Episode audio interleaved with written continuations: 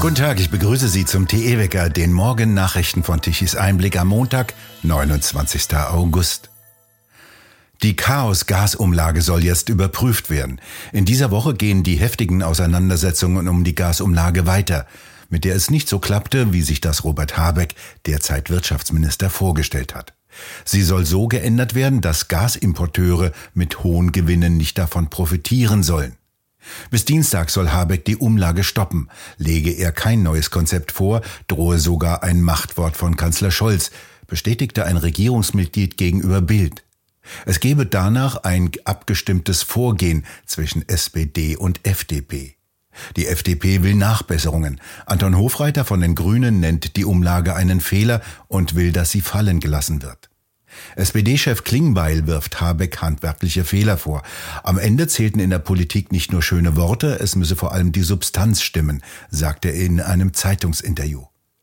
Die CDU will die Umlage mit sofortiger Wirkung stoppen und will dafür auch einen Antrag zur Aufhebung in den Bundestag einbringen. Für die AfD forderte die Fraktionsvorsitzende der Bundestagsfraktion Alice Weidel, die Gasumlage müsse ersatzlos eingestampft werden. Sie sei von Anfang an vermurkst und nicht zu retten. Statt den Irrweg der Gasumlage weiter zu verfolgen, solle die Bundesregierung endlich ihre ganze Kraft darauf verwenden, wieder eine sichere und bezahlbare Energieversorgung zu ermöglichen.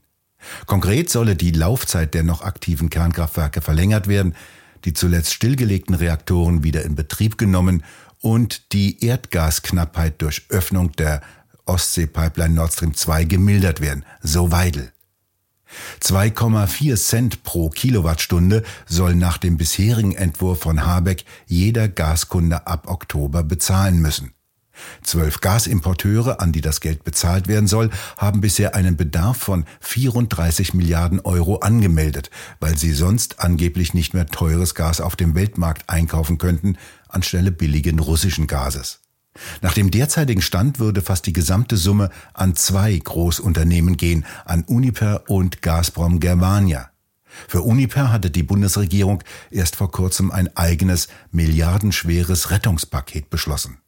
Shell und RWE haben angekündigt, auf die Gasumlage zu verzichten. Die übrigen Unternehmen hat Habeck angebetet, freiwillig auf Zufallsgewinne zu verzichten. Habeck will jetzt übrigens auch den Strommarkt reformieren. Ziel sei, die Preise für die Verbraucher zu dämpfen.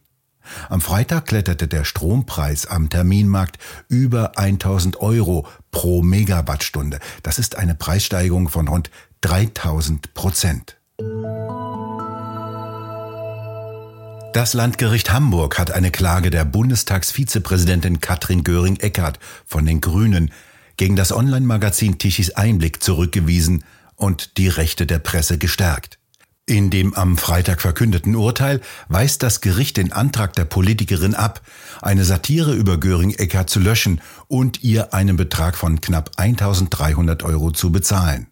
Die im September vergangenen Jahres bei Tichys Einblick erschienene Glosse über Göring-Eckarts Forderung nach Gutscheinen für haushaltsnahe Dienstleistungen sei klar als Satire gekennzeichnet gewesen. Der Beitrag Achtung Satire, Grüne wollen staatliche Gutscheine für Putzhilfen verletze laut Gericht nicht das Persönlichkeitsrecht Göring-Eckarts. Die Vizepräsidentin des Bundestages muss die Verfahrenskosten aus ihrem Privatvermögen bezahlen. Dies sei ein ermutigendes Urteil. Es betone die Freiheit der Presse und stärke die journalistische Form der Satire, so Roland Tichy. Dieses Urteil helfe Journalisten bis zu einem Satiriker wie Böhmermann. In der Glosse hatte sich der Autor mit der Forderung Göring-Eckarts beschäftigt, staatlich finanzierte Gutscheine für haushaltsnahe Dienstleistungen auszugeben. In einem fiktiven, grotesk überzeichneten Interview mit Göring Eckardt setzt sich der Autor mit der Forderung auseinander. Dagegen hatte die Grünen-Politikerin auf Unterlassung geklagt und die Löschung des Artikels verlangt, unter Androhung von Zwangsgeld und Haft. Das Gericht schreibt in seiner Begründung, dass ein unvoreingenommenes und verständiges Publikum zu der Überzeugung komme, dass es sich um einen satirischen Beitrag handle und dass es sich bei den angeblichen Äußerungen der Klägerin um eine Übertreibung und eine Fiktion handle und die Äußerungen erdacht sind. Zudem sei der Text mit dem dreifachen Hinweis Achtung Satire erschienen. Ausführlich setzt sich das Gericht mit dem besonderen Format der Satire auseinander. Eine Übertreibung oder Verfälschung sei wesenseigen für die Satire, weswegen sie nicht vordergründig aufgefasst werden dürfe. Das angeblich mit Göring-Eckardt geführte Interview sei klar als Satire erkennbar. Der Autor habe ihr Worte in den Mund gelegt, die die Position der Klägerin in grotesker Weise überzeichnet darstelle. Durch die groteske Übertreibung der Positionen der Klägerin zum von ihr vorgeschlagenen Gutscheinmodell ziele der Artikel darauf ab, diese Forderungen der Lächerlichkeit preiszugeben.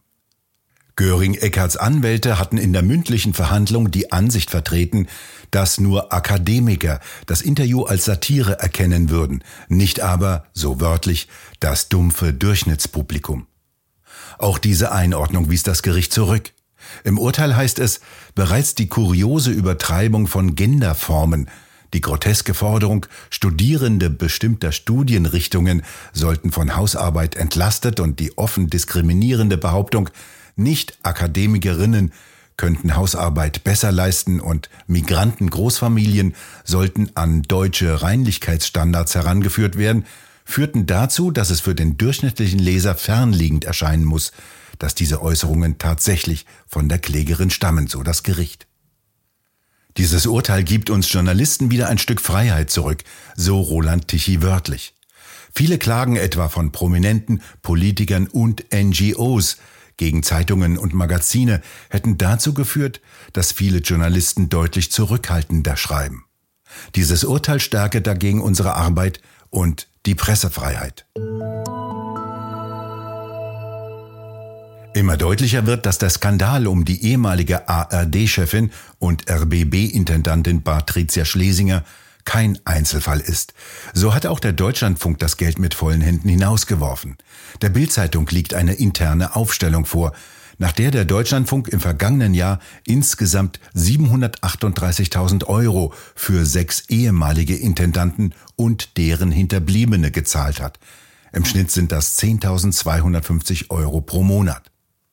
Im vergangenen Jahr schied der Programmdirektor des Deutschlandfunkes, Andreas Peter Weber, aus und erhielt in dem Jahr insgesamt 757.000 Euro. Der derzeitige Intendant des Deutschlandfunks, Stefan Raue, bekam im vergangenen Jahr 246.000 Euro, der Verwaltungsdirektor Rainer Kampmann 220.000 Euro. Um die Pensionsleistungen des Intendanten in Zukunft bezahlen zu können, hat der Deutschlandfunk nach Informationen von Bild Rücklagen in Höhe von über zwei Millionen Euro gebildet.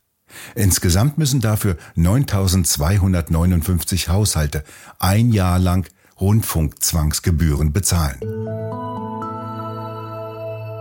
Die SPD will ein 49-Euro-Ticket für Bus und Bahn als Nachfolger des 9-Euro-Tickets einführen – Geringverdiener sollen eine Einmalzahlung bekommen, um die drastisch gestiegenen Preiserhöhungen abzufedern. Dies geht aus einem internen Papier hervor, das bei der Klausur der SPD-Bundestagsfraktion am 1. und 2. September beschlossen werden soll. Danach sollen, so wörtlich, Menschen mit niedrigen und mittleren Einkommen, Rentner, Studenten, Auszubildende und Empfänger von Arbeitslosengeld einen einmaligen Zuschuss bekommen. Die SPD will außerdem, dass Mieter vor einer Kündigung geschützt werden, wenn sie ihre Nebenkostenabrechnung nicht bezahlen können. Dann will die SPD, dass die sogenannte CO2-Steuer für zwei Jahre ausgesetzt werden soll. Die soll nach der bisherigen Planung ab dem kommenden Jahr auf 35 Euro steigen, ab dem übernächsten Jahr dann auf 45 Euro. Laut ADAC wird dadurch ein Liter Diesel etwa 9,5 Cent teurer. Außerdem will die SPD, dass die Bürger beraten werden, wie sie am besten Energie sparen können. Wer am meisten einspart, soll mit einem Bonus belohnt werden, plant die SPD.